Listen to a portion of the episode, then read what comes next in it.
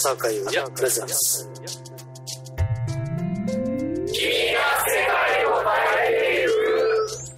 おはようございます。こんにちは。こんばんは。君が世界を変えていく。リニューアル後の第5回目の放送となります。今日はですね作曲家の島野聡さんと馬場和義さんをお迎えして、えー最後まで楽しい放送にしたいと思っております。まあ、世間はゴールデンウィークですけども皆さんどこか行ってるんですかね。羨ましいな。僕はスタジオ三昧でございます。というわけで今日も最後までよろしくラブ FM 朝岡優也プレゼンス君が世界を変えていく。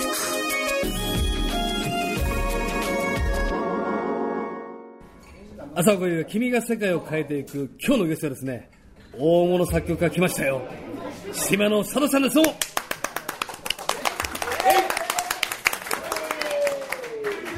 というわけで、まあ、島野さんとのあの、ななんで笑ってるんですか？島野さんとのあの出会いを、このつながりを話すと、まあ、長くなる。長くなるんで省略します。いや、ちょっと語ってください。お出会い出会い、まあ僕僕僕浅岡さんのことは、はい。もう極端な話、はい。えっ、と自分がはい。大物と言われる前からはい。知ってました、本当ですか？だって僕ビービーイング時代大好きでしたから。本当ですか？90年ありがとうござ代います。ええあの頃の音楽が一番好きでしたから。ああ。そんなそん。なもう初耳だな。いやいやいや僕うわ森崎さんと一緒に、はいはい。あのいろいろ作ってた時に、はい。散々聞いてましたねビーあえ、なんですか、森崎さんは師匠なんですか？師匠です。あら師匠師匠です、はい、僕があ森崎さんと出会わなかったら僕はこの業界にいなかったですね多分きついな、きつい関係だな。いやもう森崎さんには先ほど収録済みなので、はい。だいぶ深い話をしていただきました。はい。まあ、ちなみにあの僕と島野さんとは自分レベルという、あそうですね。はい、はい。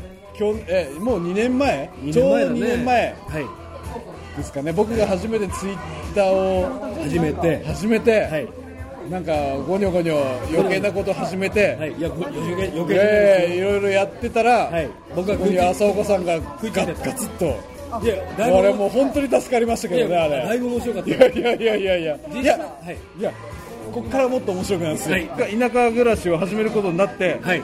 第2弾が始まるのは。期待してますよ、本当に。いやいやいや。ちなみに自自分レベルの楽曲はですね、ええ。ー自分レベル、えー、と自分、えー、J、I、V、U はい。N N、レベル、はい。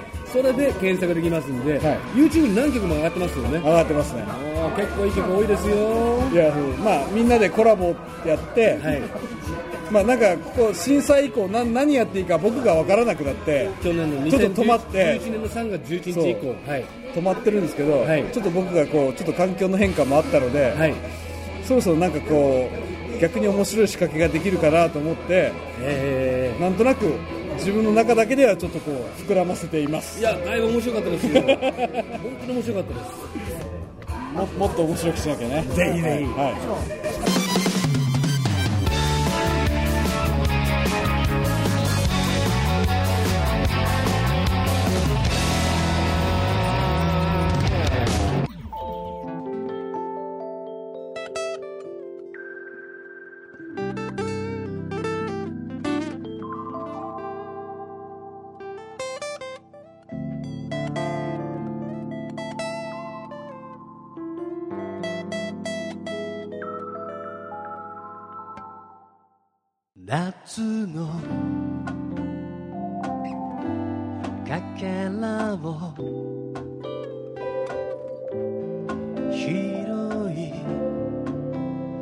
集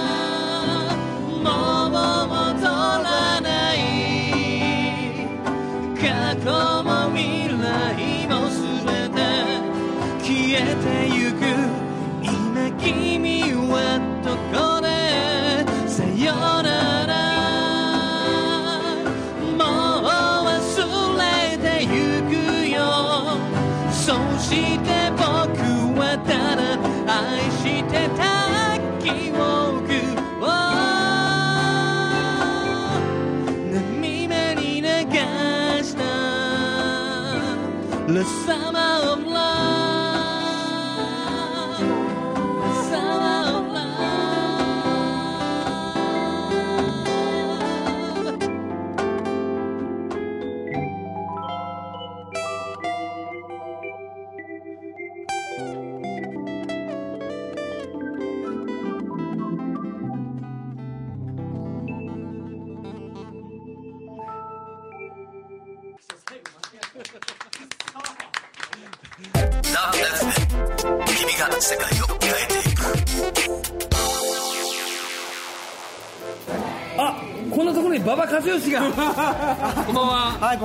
邪魔します。さあ、そんなこのこんな巨二大巨頭を備えてのこのラジオ。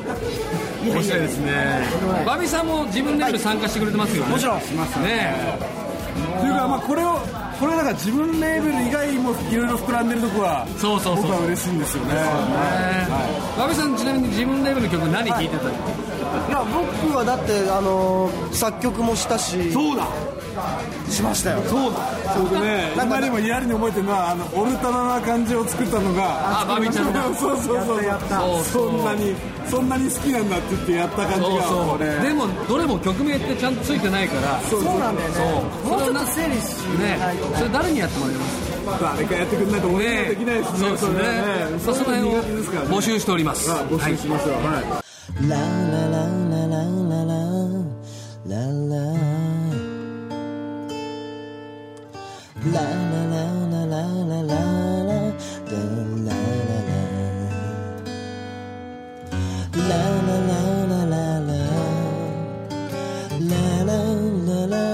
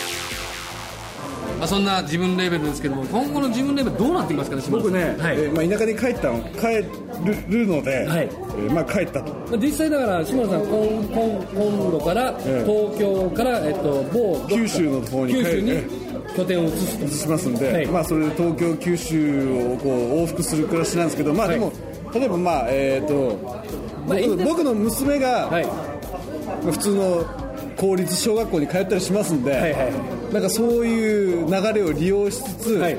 えどういう流れなんだで僕の地元感を出しつつ、はいはい例えば卒業式ではい。歌わせてみるとか、ああなるほどね。うん、それあのユーストリームしちゃうとか、ああいいかもいいかも、うん、であの大げさに行けたら、東京とか、まあ、伊豆スタとか使って、はいはい。みんながそこで演奏しちゃうとかね。ああもうね贅沢すれば。もう何でも、まあ、要するにこの自分レベルはどういう成り立ちかと言いますと、まあ、基本的には、えー、ツイッターを通してそしてつながってるわけなんですけど、まあ、僕と馬場君はもう20年以上もずっとアマチュアバンドの時からずっと一緒にやってるんですけど一緒にというかなんとなく絡んでしまったなって感じですよね。そうそう僕と浅岡さんついたがそれ2年前ですよね。2年前ですそこで繋がったんですよね。逆にね僕はだからその島野さんそのミーシャを作ってる人っていう認識しかなくて、ね。だから作曲家って僕はお高く止まってるイメージだった俺が書いてんだからよ。俺ら歌わしてやるよ。いやいやいやまあそうそうそうですよそういうイメージがあって、ええあったらこんなに本当にフレンドリーにしていただけるので、最初ね、本当にね、行ったら、お前のみんなの書いてやんねえよみたいな感じになるかなと思ってて、なんでお前に書いてくれってなんか、お前、お前ミーシャで歌えねえじゃんって言われるのかなと思ってて、それ偏見ですからね。偏見ですよそれね完全偏見 超偏見。笑いになるすいません、すいません。音楽業界その人大体仕事ないですよねそ大御所以外はね。そんなことやってたら食えない。んでも大御所の人もみんな丸くなりましたからね最近ね。あーね。そういうことはみんなあのちゃんと人間的にちゃんとしてるんですよみんな。いやもちろんそのちゃんと売れてる人たちっていうのは 人間的にも素晴らしいしあとは腰が低いしいやそうですね。そしてあの歌もしっかりしてるしいやそうですね。もしっかりしてるし。いや本当ねあの、一流の人って、うん音楽しか考えてないみたいなんですよね。これねあのもう本当にあのある人の言葉だったんですけど、一流って、自分のことしか考えてないみたいなんですよ。その自分の芸芸しか音楽じゃなくてね、はいはい音楽もそうで自分のことしか考えてなくて、一流以外はみんな文句言ってるらしいんですよ。ああじゃあだから全然一流じゃない。ダメだ俺ダメだなと思って。うん。だからあのそれを入れ替えるためにもこう環境を変えて心機一転そう。まあこれからニュー島のサルシにそう期待してくださいというそうで。でまあだからこそ浅岡さんともいろいろもっと絡まなきゃいけないなそうです。先ほど、ええ。ー皆さんここだけの情報ですけども島野さんに楽曲を発注しましたよ。そうあのねどんな曲が来るか。自分レーベルに多少なりともそのアクセスした人はお分かりかと思うんですけどやっぱり島野さんのメロディーっていうのはやっぱ普通じゃない。ものすごい力があって。うまいんだよ。でねそれをそれをその浅岡が歌った時にやっぱりものすごいものが生まれたんですよ。一度ね。やっぱ自分レーベルの中で生まれたじゃないですか。あれはい。い曲だから、やっぱその島野さんと浅岡が組んだ時に何が生まれるかっていうのはものすごい楽しみです。まあその時はバビさんギターでよろしくお願いしますうんまあまあできる範囲で。うん。でもね、ある程度島野さんに委ねるのが面白いと思います。そうそうそうそう。うん。それが面白い島野さんだって頑固だもん。ああ。付き合ってた俺頑固ですね。すいませんもう分かってしまったらもう頑固です。はいまあ、なんかお前これできるんだったらお前やらせてやんねえよ俺ってやっぱちょっとどっかあるだからねそのピッチ感とかいろんなものも含めて、うん。あのちょっと浅岡優也をプロデュースするぐらいの感じでやってもらった方がきっと面白いその方が多分面白いですよね。ぜひよろしくお願いします、あの浅岡さんが僕にはい。操られる感じもいいですよね、いや操られたいですどちらかというと、ええ。どっちかというと操ってる方ですもんね普段ね。え僕は操ってないですよ。あれ？あのプロデューサー浅岡優也がシンガー浅岡優也に、えーいろいろ発注かけてあなるほど作詞家浅岡優が悩んでいる。その3人のせめぎ合いの中で自分があるあなるほどね。自分の中で道も分かれてるんでああすっごい。でも作詞家浅岡優也は怠け者でプロデューサー浅岡優也は焦っていて作曲家浅岡優也は才能がなくてじゃあどうしようと思ってじゃあ作曲の部分は逆にその作曲に特化してる人。なるほだた例えばその島田さんは作曲に特化してるわけじゃどない、はいどちらかというと作曲家ですよ、はいそうですね。バビちゃんの場合は完全にギタリストだからね。ギタリスト兼アレンジャー。そういうところの人にちゃんと持ちは持ち屋に投げようと思ってるんですよ。でその中で一番結構僕がすごいなと思った人たちと知り合えてできてるっていうのはとても面白いことでそうね。いやこれって楽しみですよ。非常に。楽しみ。楽しみ。それは本当に楽しみだと思う。それ歌っ俺自分で作ってくる作ったやつを浅岡さんがライブで歌ってて、バビさんが隣で来て弾いたらかなり俺感動しますよ。あー。みん。な俺それできれば俺あの遠くで見てたいよ熊本にツアーに行きましょう。あーいいっすね。俺じゃあ箱予約あの押さえときますわ俺。どっか。箱押さえて待ってます。熊本のイベンターは元フィールド・オブ・ビューののイベンターの人え大丈夫です。君が世界を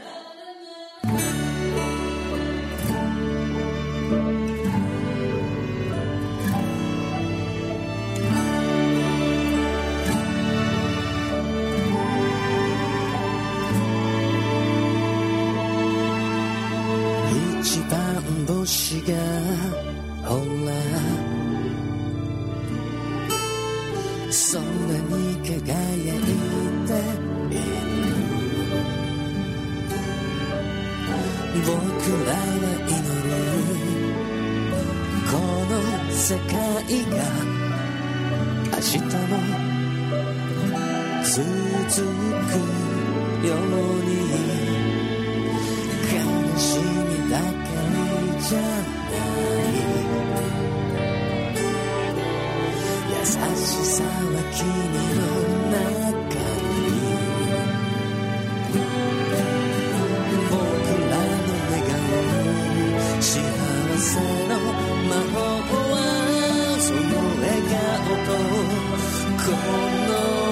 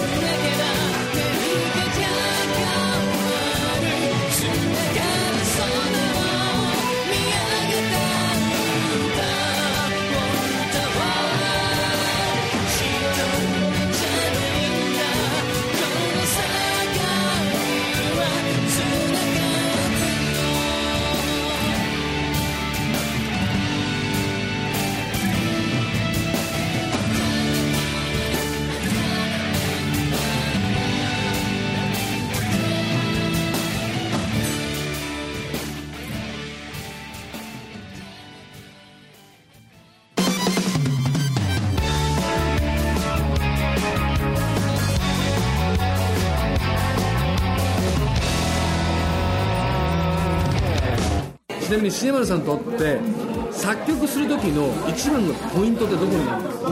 僕のポイントですか？はい。えっ、と、超オリジナリティですよね。あのもう決定的なオリジナリティというか、えー、とモチーフはなんいやパクリは何でもいいんですよ。パクるって何でもいいんですよ。いやもう言葉悪いけどパクるっていうことは全然大丈夫なの。それは、えー、とモチーフとかっていうのはあってもいいけどじゃあマドンナのなんとかっていうのをモチーフにしたと。その時にそれを超えているかどうか。それが超オリジナリティでじゃなければただのパクリであってそれを超えていれば自分のオリジナルであって。超えるっていうのはそのセールスの部分なんですかね。自分の中でね。あ自分の中でか。あ超えたなっていうタイミングあのものがあるかないかが。で超えない限りは、えー、と出せないし超えた時に初めて自分としてあこれは島野とし島野というメロディーだなっていうのが出せる。ああなるほどね。だから自分の中での合格点を毎日追求してるだけで、ね。うん、他の基準はどうでもよくて。逆にだからその作曲家と言いながらアーティストですね。そういう。そういう意味ではそうですよ。だから、じえー、と自分をだから作曲家として見たら、えー、と多分負けだといつも思ってて。作曲家島野聡をプロデューサー島野聡がプロデュースしてる。そうだから自分じゃなきゃだからもう本当にアーティストには悪いけど自分なんだと。島野聡というメロディーが何かが全てであって。常に追求をしているからだからなんかこうすご少しいいじゃダメなんでしょあのー聞いたことがあるとか、自分でいいと思う。自分で本当に感動してああ俺最高と思えないとダメってことですよね。そうですよ。だからそれある種ナルシストですよね。だから自分で自分のヒットのツボがああるんですよ。あるあるある自分の中だけにはヒットのツボがあってはいはいはそこをちゃんと抑えつつも新しい何かがあるかがだから究極を言ったら1年に23曲しか書けないんですよ。そんな曲って。いそうそうそうそう、でもそうそう23曲しか書けないんですよ。まあでもこの1年に23曲書いて食えればいいかっていやですからね。そうですけどまあそんなんがなかなかそのタイミングで合うかは分からず平気で23年干されることもあるし。実際にその島野さんが書いた曲がヒットしていく時期ってあったわけじゃないですか。その時ってその書いたものがどんどん世の中に広まっていく感覚を見てどう思いました？例えばじゃあ包み込むように、はいあの曲ははい。2年間かかったわけですよ。作ってから世の中に出るいや世の中に出たらもっと後だ。う歌うまでまず2年間かかってるわけですよ。ミーちゃんが歌うまで。歌うまで、ええで作った瞬間僕はもうあの曲は最高だっつって暴れてるわけですよ。その時当時の事務所の社長とかに大暴れしてるわけですよ。なんでこれの曲が早く出さそうそうそう。この曲は最高だっつって。今すぐ出そうそう。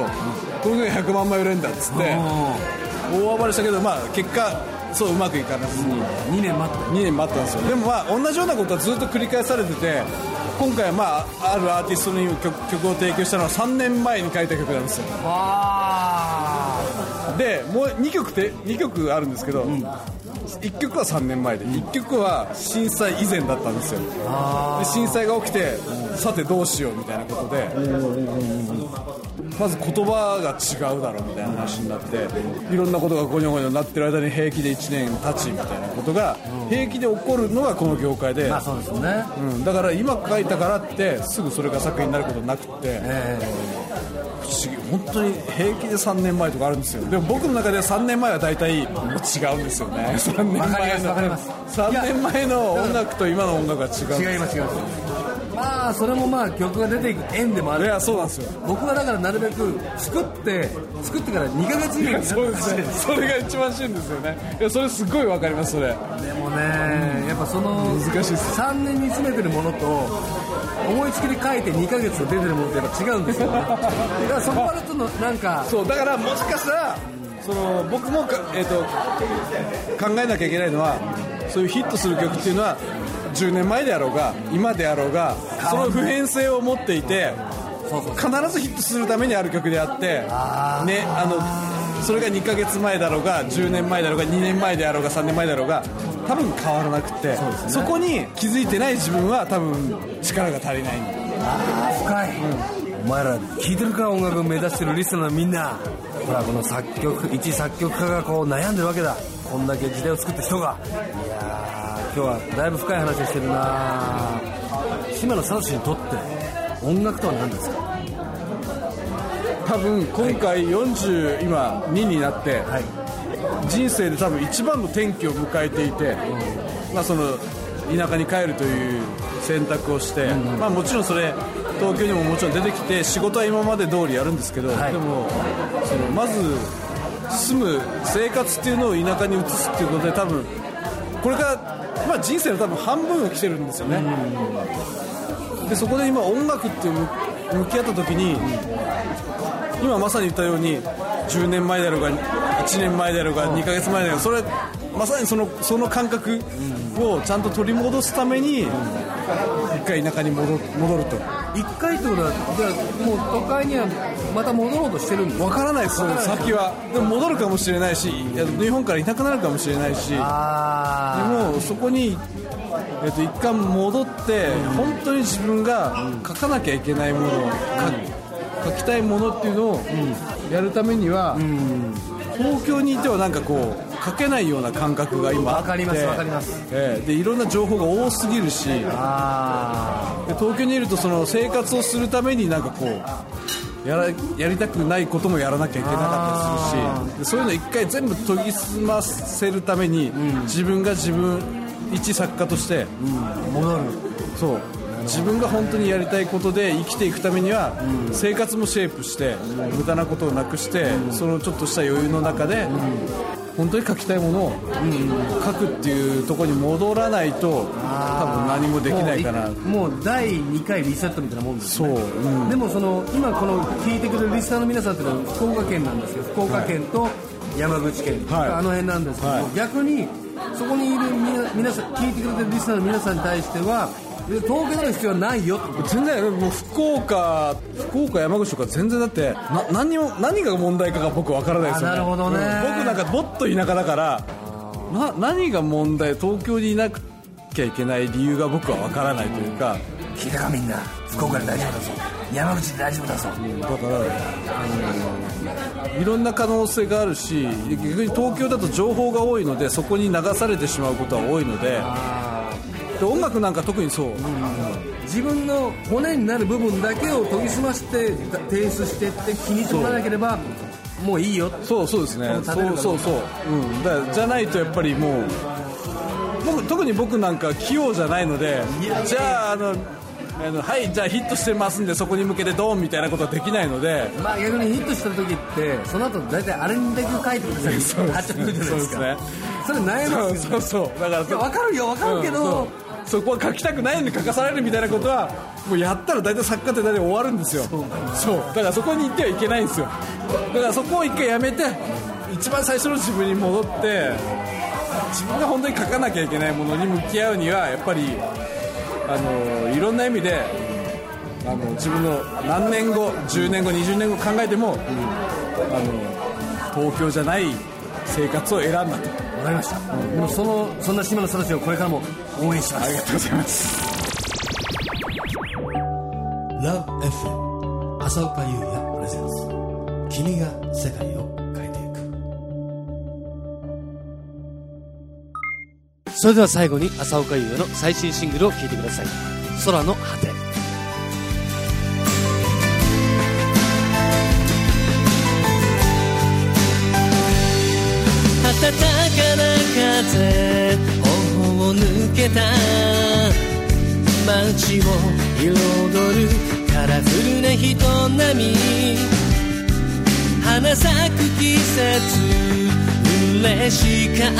過去高鳴る鼓動は今はなくて。今週のゲスト島野聡さんをお迎えしてお送りしました。来週も楽しい放送にしたいと思っております。というわけで時間がなくなってしまいましたということでまた来週素敵なゴールデンウィークをおやすみなさい。浅岡優也でした。空の果ては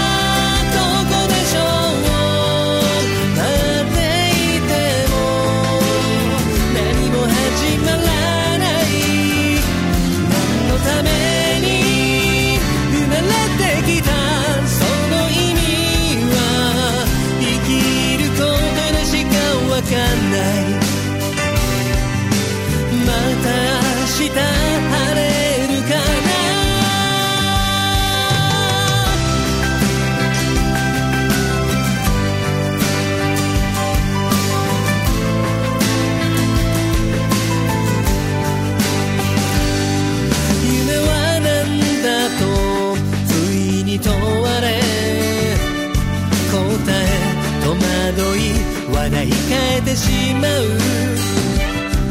頑張ってる人素敵だと思う。僕とはやり方違うだけ。言い訳も尽きてきた。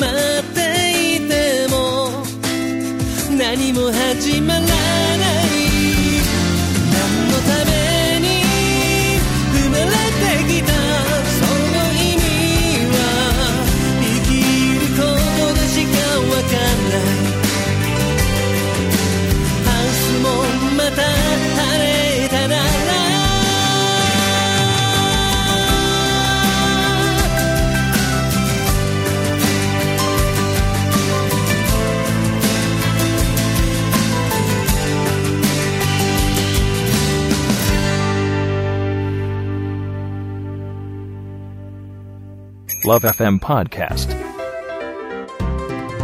Love FM のホームページではポッドキャストを配信中。あの時聞き逃したあのコーナー。気になる DJ たちの裏話。ここだけのスペシャルプログラムなどなど続々更新中です。現在配信中のタイトルはこちら。Words around the world 僕らはみんなで生きてる Busan Hotline. ミュージックプライマリー4ポッドキャスト君が世界を変えていく。ハピネスコントローラープラダケシロール。スマートフォンやオーディオプレイヤーを使えばいつでもどこでもラブ f m が楽しめます。私もピクニックの時にはいつも聞いてるんですよ。Love FM Podcast. ちなみに私はハピネスコントローラーを担当してます。聞いてね